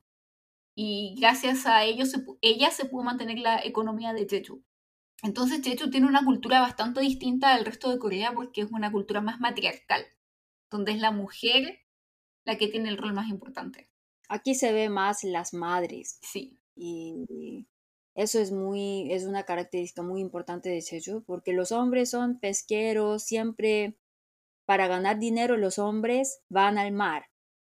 Y como toma el barco, y cuando toma el barco para la pesquería, como dos o tres días ya no, ya no regresan a la tierra, ¿no? Entonces ahí la mamá cuida a los niños, ¿no? Entonces es algo muy obvio que, que la sociedad sea tan matriarcal. Sí, y bueno, en, este, eh, en esta historia muestran a Yomok, que ella es una genio, pero la característica que ella tiene es que ella no es de Jeju. Ella es, es del continente y ella se mudó a Jeju donde aprendió a ser genio. Porque eh, las genios han ido desapareciendo en los últimos años, porque muchas personas de Jeju quieren dejar la isla o no quieren ser genio, porque es un trabajo pesado, es un trabajo eh, peligroso. Entonces la mayoría de las genios, como las ven en, en el drama, son, son, abuelitas. son abuelitas. Entonces tú puedes ver a estas señoras de 80 años nadando como buzos, así impresionante. Entonces han habido programas para que puedan mantener a las genios. Y uno de esos es que cualquier persona se puede inscribir, no necesariamente de familias de genio. Ajá. Entonces, y ahí también puede ver que genio em, cuando va a Jeju, porque es un trabajo un poco difícil, entonces sí puede ser peligroso porque no, no tienen tanque de oxígeno, ¿no? Y yo también, como tuve, aprendí un día cómo ser genio, un día y depende de la temperatura de agua, el trabajo puede ser algo muy difícil, como si el agua de repente se queda frío, fría, o por ejemplo cuando, cuando hace muchísimo viento, entonces puede morir. Entonces las genias siempre andan en grupo, grupo. Y cada grupo, por ejemplo, eh, hay una organización que controla toda esa genio. No es un trabajo tan individual, la verdad. Entonces, hay, hay una organización que dice, a este grupo de genio puede colectar hasta cierta cantidad. Este o cierta cantidad, ¿bien? Y como siempre anda en grupo, entonces ellas también, como tienen contrato con el mercado, algo así, entonces tiene que producir cuánta calidad. Entonces ahí puede ver que una quiere faltar que tiene como hay que cuidar a su a su nieto, ¿no? A su nieta y tiene que faltar. Entonces los otros, porque ya tiene ese contrato, ¿no? Que tienen que eh, producir tanta cantidad. Entonces otros, por la amistad, trabaja más por ella, ¿entiende? Sí.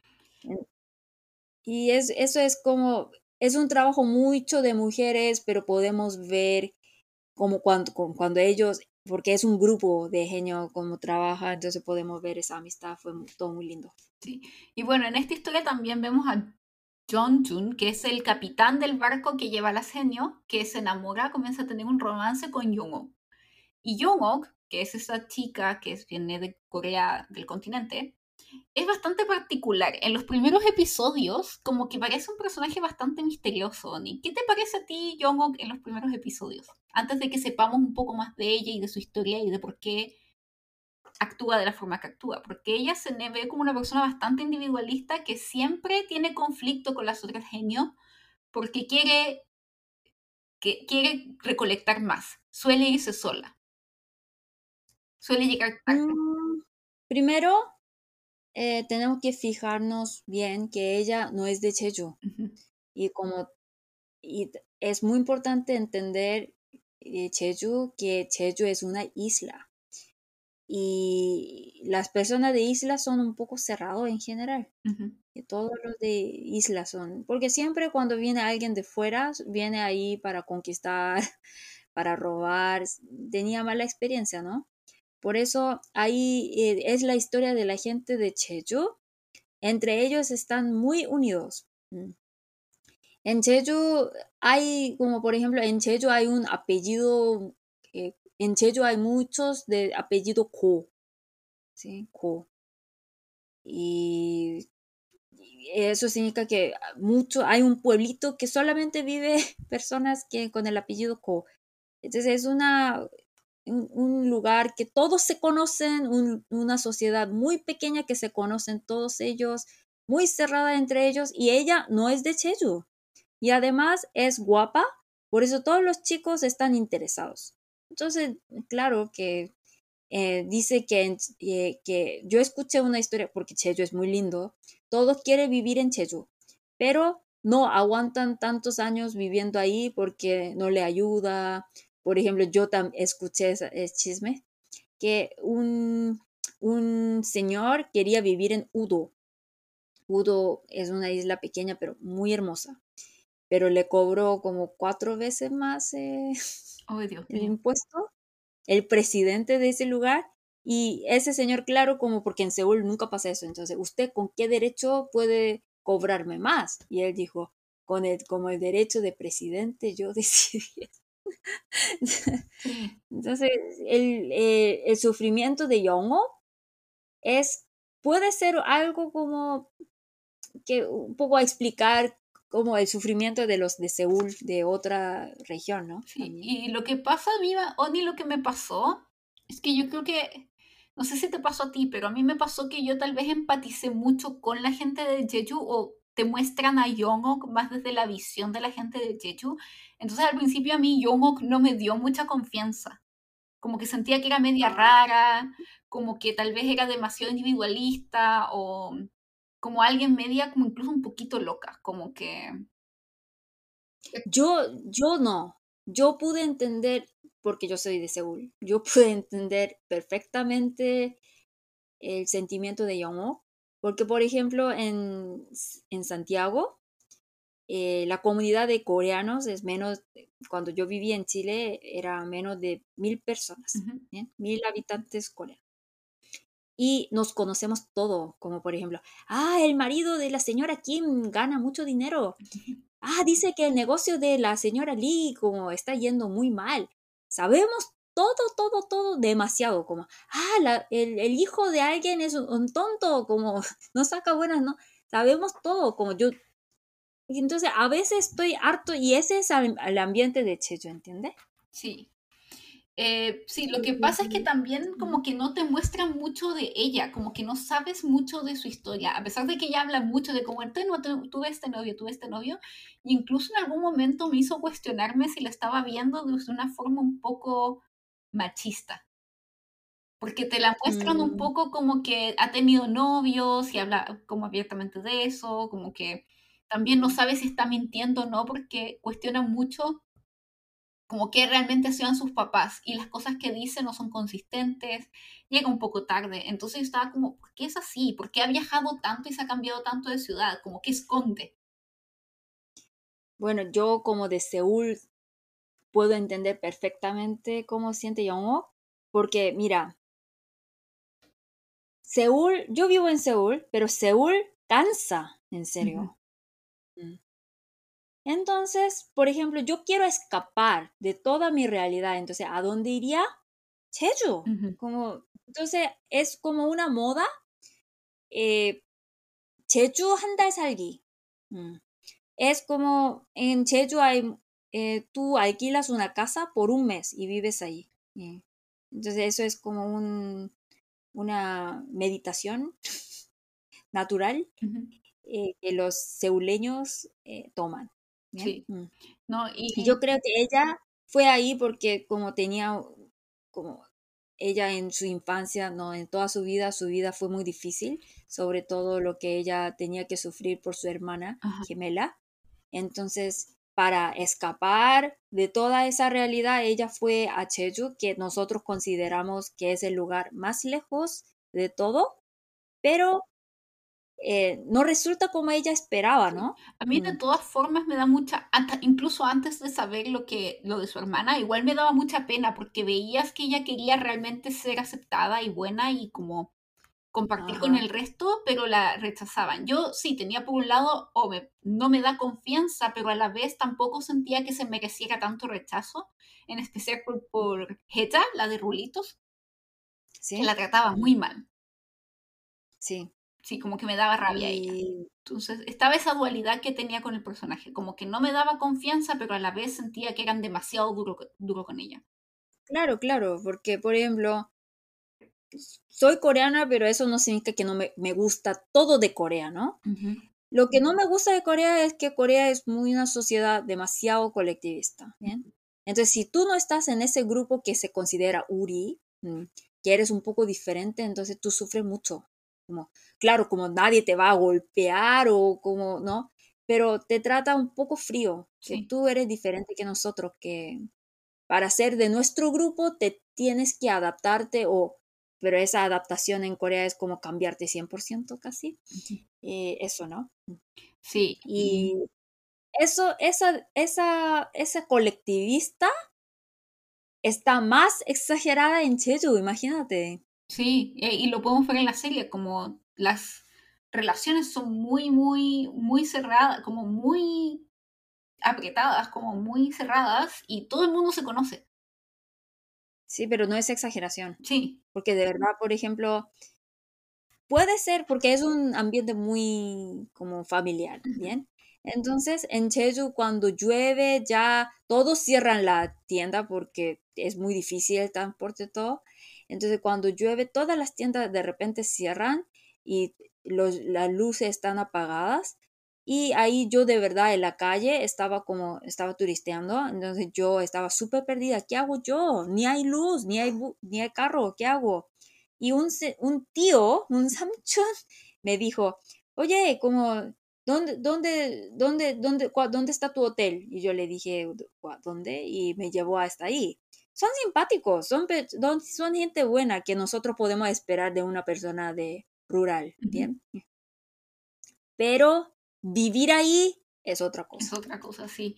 Y, y bueno, como comentaba lo de Jungkook, es esa dualidad que tenía, porque por un lado no quiero que la traten mal, pero tampoco me daba confianza como para que estuviera con Jung, que se veía como un joven que era un angelito, así como medio un Ah, romántico. sí.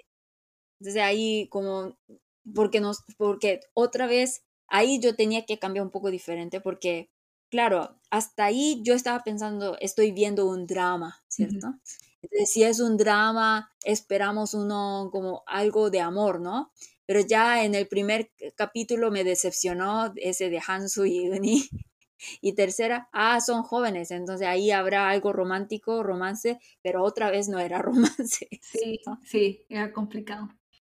Bueno, Oni. Y la siguiente historia es la historia de Youngju y Hyun, que es acá Oni es la historia que empieza con el río de lágrimas interminable de esta serie. Sí, ya terminó la ensalada y salió el primer plato. Sí, Y si no tiene tiempo, le recomiendo ver desde el tercer episodio. sí, desde la historia de, de estos jóvenes adolescentes que se aman, se quieren mucho. Sí, Y resulta que, y que bueno, está Youngju, que es la mejor alumna de su escuela, de su generación. Es una, ella sueña con irse de Jeju porque está cansada, agobiada de la vida de Jeju en donde todos se conocen, todos le dicen qué tiene que hacer y quiere irse a Corea continental. Y Hyun, que es un chico más simple, él parece estar bien en Jeju y tiene, es igual de inteligente que ella, de hecho él es el segundo mejor de la clase. El problema que tienen es como una historia de Romeo y Julieta, porque sus padres se odian. Antiguamente se sabe que eran amigos, pero hoy en día se odian. Y que ese es un problema, Sí. porque ¿qué es lo que pasa con Youngju, Oni? porque Yeongju, a Yeongju le toca la bendición. La En bendición. Corea también decimos, usamos esa expresión, que si alguien de repente se embaraza, entonces nosotros, un, es que muchas veces como lo hab- hablamos para burlarse de esa- ese embarazo, entonces, ah, le tocó la bendición, siempre hablamos. eh, tenemos, somos iguales. Entonces le tocó la bendición a Yongju. Y, pero en ese momento Yongju, eh, como es, era tan joven y era tan ambiciosa, y hacía poco que estaba saliendo con Hyun, entonces no estaba muy segura si ella quería ser mamá o de verdad ama a Hyun. Entonces en ese momento ella decide el aborto. Sí.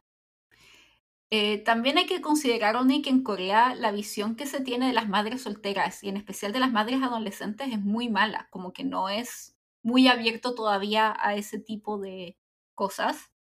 Entonces... Cualquier tipo de madre soltera es mal visto. Por ejemplo, si yo a mi edad eh, tengo bebé, entonces de verdad es bendición, la verdad, ¿no?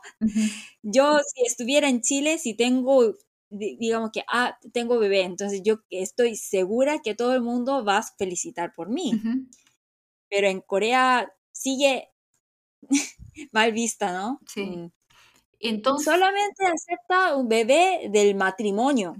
Mm. Sí, y, y como tú mencionas, Oni, eh, Young-ju es una chica muy ambiciosa, muy inteligente, y, pero a la vez es muy cínica. Ella tuvo una experiencia con su madre que la abandonó, abandonó a su papá y la abandonó a ella. Entonces ella no cree en el amor y es muy práctica. No, eh, tiene una visión bastante como oscura para ser tan joven respecto a las relaciones, respecto a lo que quiere. Es una cabra chica pesada. A mí me dio la impresión cuando la conocí un poco, me, aunque a pesar de que me, porque es una niña, me da ternura, me da pena, es, es medio pesada. Mm. Mientras que Hyun es como un chico mucho más simple. Es igual de inteligente que ella, es el segundo mejor de su clase, pero él es como mucho más de campo, es como mucho más eh, no tiene tanta ambición, no se ve incómodo en Jeju. Y bueno, les toca eh, tener este niño y donde ella decide abortar. Y esto nos muestra también que en Corea el aborto es legal hoy en día. Y él incluso decide... Hace dos años solamente. Sí, hace dos años. Y él decide incluso apoyar a Yongju a hacer este aborto, a pesar de que él está muy conflictuado con esta decisión. Y este drama Oni, como que en ese momento a mí me, me dejó bastante perpleja en un momento, porque yo al principio pensé que asumí un poco que la autora me quería presentar una idea, como decir esto es bueno y esto es malo. Y en un principio sentía como que me iba a decir, bueno, el aborto es necesario. Pero después me da la impresión como que es pro vida, como que me quiere decir que el aborto es malo. Pero al final nos damos cuenta que nunca fue el tema del aborto el principal tema en esta historia, ¿o no? Ajá. Es que yo también, además, em, porque en Corea este drama ha sido muy popular, entonces, claro, cada, después de cada episodio sale muchísimos artículos en la prensa, en la tele, podemos ver reacciones de muchas personas, ¿no? Y en Corea, porque hace poco que eh, nosotros em, eh, eh, eh, que, que, ya está permitido el aborto ahora legalmente, hace poco, y nosotros pensamos que es un gran desarrollo del movimiento feminista. Entonces nosotros pensamos, ¿qué pensamiento antiguo? ¿Sí? Que cómo puede, puede decir en, el siglo XXI esa idea provida y sí que todos estaban muy enojados, pero como tú dices, em, es algo, no, es, no, no era algo tan simple que quería decir la autora, que la chica no creía mucho en el amor por su, por su familia, pero Hyun sí creía en el amor, aunque su mamá también dejó la familia. Entonces los dos eh, por eso creo que se enamoran, porque los dos son los, los que más se pueden entender, como se, que se pueden entender mejor los dos, pero son diferentes, entonces completan, ¿no? Se mm. complementan. Y bueno, al final yo siento que la idea del, bueno, del aborto queda muy abierta al, a la audiencia, como decidir, o sea, yo siento que en este episodio podría ella tal vez haber decidido abortar y hubiera sido igual de válido a que ella hubiera decidido no abortar Pero lo importante de la historia es que Yongju cambió. Yongju decidió creer en el amor y cambiar su visión de vida como tan importante como porque tú te das cuenta mientras ella está pensando en si quiere abortar o no, que no es tanto el tema de tener un bebé, sino que es el tema del sentir de que la van a abandonar. El tema de que sentir de que esto no va a funcionar y que el amor realmente no es real. Pero finalmente, porque Hyun, Hyun tiene una visión distinta y que le muestra que pueden intentarlo y de que, que el amor existe y que incluso cuando ha sido herido, puede seguir creyendo en el amor. Y, y ay, me voy a poner a llorar de nuevo. y que no, no llores. No, voy a llorar. Como, como, les digo, como es, es un spoiler, que después de esta historia de esos jóvenes de adolescentes, empieza el río de lágrimas, en serio. Y ahí, ahí yo me convertí en una señora PA que llora en el metro viendo Sí. Pero no pude aguantar. Sí, porque eso te das cuenta cuando ella decide correr y cuando se van y ella tú te das cuando van y muestran la parte donde ella finalmente como que no puede abortar y ahí te das cuenta que ella no estaba abortando porque eh, porque no quisiera tener un bebé, sino que estaba abortando por miedo, por miedo al abandono. Y cuando... De abandono. Sí, entonces cuando Gion la acompaña y la va a buscar y todo eso, y ahí te das cuenta el cambio que se produce en ella y como que le decide dar al amor una oportunidad porque eh, ve en Gion como lo contrario a ella, de alguien que todavía puede creer en el amor. Y, y sí, y me pareció, esa historia me pareció como súper bien escrita y preciosa y y sí, muy feliz al final. Que, se, que al final los padres, bueno, después también tienen que luchar contra, que es como la segunda etapa, como el, el, segundo, como etapa en el, en, también en el desarrollo de principalmente Youngju, que es el mostrarle a los papás de que ellos son capaces de amarse, de, de que pueden lograrlo y de que no es tan solo algo pasajero. No porque tan solo sean adolescentes no significa que puedan amar porque ella ya cree, ya cree que sí, esto es amor real y lo podemos hacer funcionar y le tienen que mostrar a los padres. Y ahí... Sí, eso también fue la parte bonita de esta historia, porque en Corea tenemos la cultura de respetar demasiado a los viejos, demasiado a los ancianos. Y por ejemplo, la palabra orun, orida, orida viene, orida significa ser joven, pero también significa ser tonto. Sí. Y sí, nosotros pensamos que los viejos todos son sabios y los jóvenes no, pero no siempre es así, ¿no? Y acá, acá, por eso es una, es una obra increíble porque nos hace aprender mucho de la vida. Em, como somos mujeres, siempre tenemos que pensar como, y la vida no va como nuestros planes siempre, pero siempre tenemos que decidir, ah, eh, trabajo, hijo, esposa, hacer todo al mismo tiempo, no, nunca es fácil. Y yo creo que hasta ahora en la tele siempre ha mostrado que las mujeres que están sacrificando eh, su carrera por, el, por los hijos, ¿no? Pero la verdad es que no es algo tan simple que ella dice ahí que yo puedo estudiar y al mismo ser tiempo ser mamá. No diga que es algo que no puede hacer las dos cosas juntos, ¿no? Sí. Y de verdad muestra eso. Solo se necesita un plan y el apoyo de una pareja que esté dispuesta también a sacrificar, que en este caso Hyun, que mm. jovencito, muy bien criado, 10 de 10, que decide él como ser un padre responsable, aunque signifique eso sacrificar algunos años de su vida, porque sabe que es para lo mejor para su familia. Y que yo creo que es el personaje, yo creo que Hyun, para lo joven que es, es uno de los personajes más maduros del drama, comparado por ejemplo con sus padres. Sin dejar de ser... Sus padres, él ya era adulto, ya era maduro, pero los papás, gracias a ellos, empieza a madurar. Exactamente, porque ven y aquí se, se, entremezcla con la historia de, que vamos a hablar también ahora, porque son indivisibles estas historias, que es la de Inkwon y Hushik, que son estos dos, sí, pasamos eso. dos mm. amigos que antiguamente eran amigos, pero algo pasó entre ellos que rompió esta amistad y ahora no se pueden ver y se odian. Entonces es este desastre que ocurre porque no es tan solo que, bueno, mi hija queda embarazada y yo todos los planes que tenía tienen que cambiar y pensar todo el sacrificio que hice con mi hija para que yo después pueda estar libre y asegurarme que fue un buen padre, tiene que confrontar, sino que también tiene que él confrontar su relación, y ellos dos tienen que confrontar su relación y qué les pasó.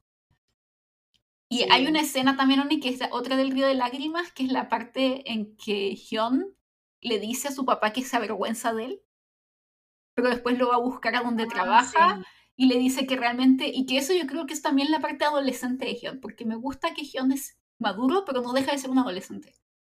Y le dice, papá, lo que dije estuvo mal. Y es que yo creo que todos en algún momento, es normal para un adolescente. Muy valiente, aceptar, aceptar todo eso y pedir disculpa, pero el papá, el papá es un mafioso, Campe. Sí.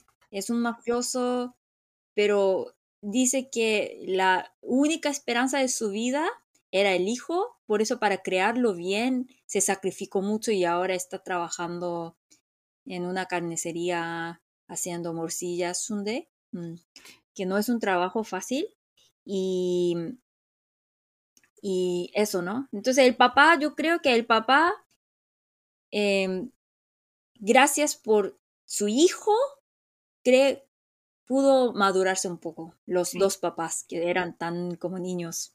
Sí, porque, bueno, como estaba diciendo, como que yo creo que es súper natural para muchos adolescentes el sentir que tal vez tus papás te avergüenzan de una forma, de cierta forma. Y el Hyun expresa esto, se lo expresa a su papá porque sí, porque era un campe, era un, un gángster, pero después se da cuenta de que su papá cambió por él y le va a pedir perdón y le dice que todo lo contrario, que nunca se ha sentido avergonzado de él, y abrazan y se lloran, y es como, y ves al papá llorar, voy a llorar de nuevo, llorar, y es como tan vulnerable, porque es como también lo peor que yo creo que un padre puede sentir, que es que sus hijos se avergüenzan de ellos cuando se han sacrificado tanto. Sí. Y, y pero la verdad, honestamente, ¿Tú nunca has sentido algo como que, ah, me da vergüenza mi papá o mi mamá? Yo creo que todos hemos sentido eso cuando éramos adolescentes. Y es algo, es porque, bueno, abiertamente digamos, porque yo no amo todo de mí. Hay cosas que yo odio de mí. Y por eso yo tengo ese sentimiento tan fuerte cuando veo a mis papás, porque ¿de dónde viene todo eso malo? de mis papás. Por eso eh, puede, puede ser mi vergüenza, ¿no? Sí. Y mm. también, pero es también algo súper, como tú dices, muy valiente y súper sanador el hecho que vaya y le diga que realmente es a pesar de que puedes sentirlo, no es un sentimiento real, no es algo que sea como que realmente te das cuenta y valoras lo que hacen tus papás por ti. Claro, porque después eh, ellos, como el, por el sacrificio de, la, de los padres, los hijos sí tuvieron buena educación, ¿no? Los papás no. Y claro, como lo, el papá sigue haciendo, como todavía tiene actitud de ese campe, ¿no? Cuando se enoja. Oye, como quieres que te dé una bofetada para que para darte la lección de la vida, siempre dice eso, ¿no?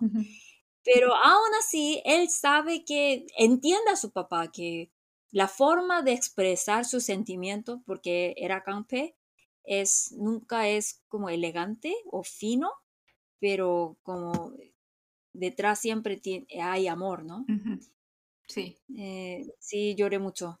Y la verdad es que, bueno, hablando un poco de los papás, el Ingwan Ingwan es el papá de Hyun, del chico. Sí.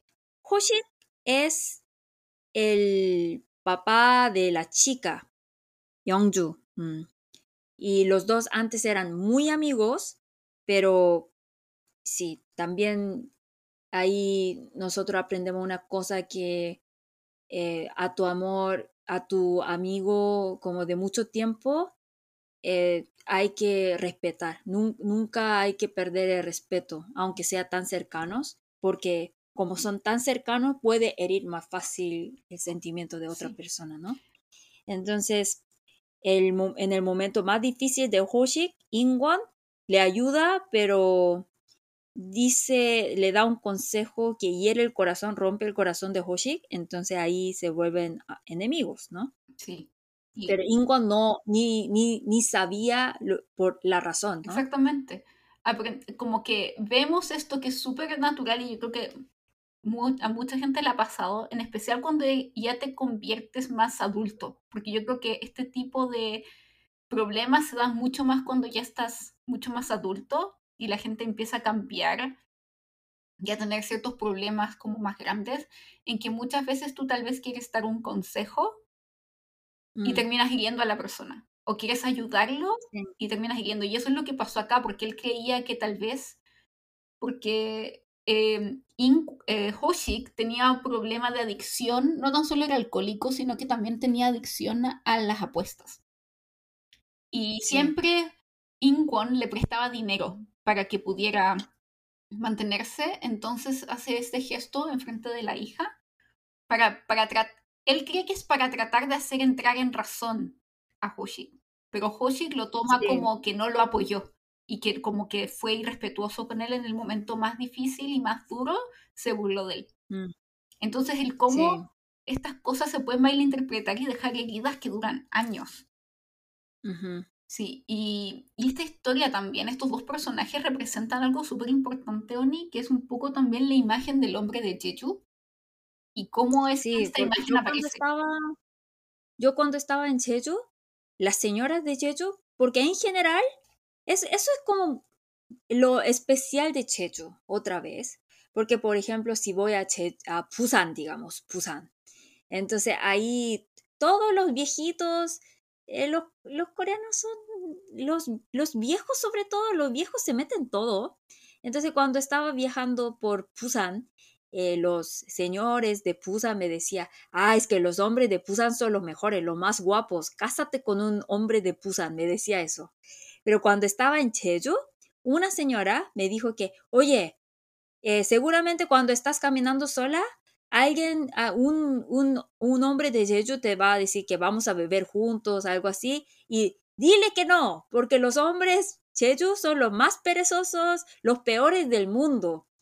Dice que, por ejemplo, en Jeju, Jeju es una isla y llueve muchísimo, pero cuando llueve, eh, no puede salir el barco, ¿no? Entonces los hombres cuando llueven no hacen nada, dice, según la señora. Entonces dice que el, el problema de adicto de alcohol el- es muy, es gran problema de Jeju. Y dice que, me, me dijo eso, yo recuerdo eso, que la señora dijo que los hombres de Jeju todos como to- toman, to- pasan todo el tiempo bebiendo y haciendo apostes, entonces no salgan con ellos. Y vi a Ingon y Hoshi, que son exactamente, representa la imagen que me explicaba esa señora. Y dice que sí, mm, que ahí como las, las mujeres, las genios, mantienen la economía de Jeju, entonces los hombres en general no hacen nada, dice. Mm, Sí, y eso también tiene que ver con un con una influencia de lo que pasó Oni durante la colonización japonesa, porque durante la colonización muchos hombres, como en, en Jeju hay muchas mujeres. No es tan solo un, Sí, una- un lugar matriarcal, sino que también hay muchas mujeres en comparación a la cantidad de hombres. Y esto tiene que ver con que durante la colonización, ya sea los hombres que trabajaban en el mar morían porque es un trabajo muy sacrificado, muy duro, además de que también por, como sabrán parte de la historia, muchos fueron asesinados y también los hombres que eran de Jeju, que eran inteligentes, eran llevados a Japón. sí. Entonces, eh, eso es la razón porque pensemos en el primer episodio de Hansu. Hansu, por ser inteligente, eh, lo mandaron overseas al extranjero, a Seúl, para estudiar, porque muchos padres de Jeju piensan que para salvar la vida del hijo, tiene que sacarlo de Jeju. ¿Por qué? Si es un hombre que tiene, que es muy fuerte físicamente, eh, va a trabajar como pesquero, y trabajar en el mar es peligroso, que muchos mueren, hombres mueren. Y es inteligente, todo piensa que, ah, si es inteligente, lo japonés lo va a llevar. Por eso para, para, eh, para su hijo, para el futuro de hijo, todos quieren mandarlo a, a Seúl. Bien. Entonces los que sobran están en Chechu, los borrachos y los adictos de apóstoles. Sí, a los que básicamente viven de la genio. Sí. Sí. Eso es. Mm.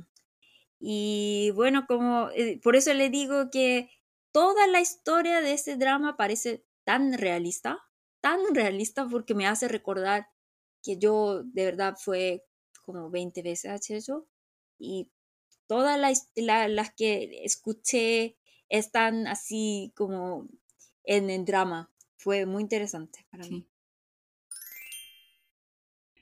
Chicos, les avisamos que el episodio de hoy lo dejaremos hasta acá, ya que eh, este episodio nos demoró más de tres horas y media grabarlo y no podemos subir un episodio tan largo, así que decidimos dividirlo en dos. Entonces, la primera parte es esta semana y la segunda parte la subiremos la próxima semana, así que espérennos y disculpen las molestias.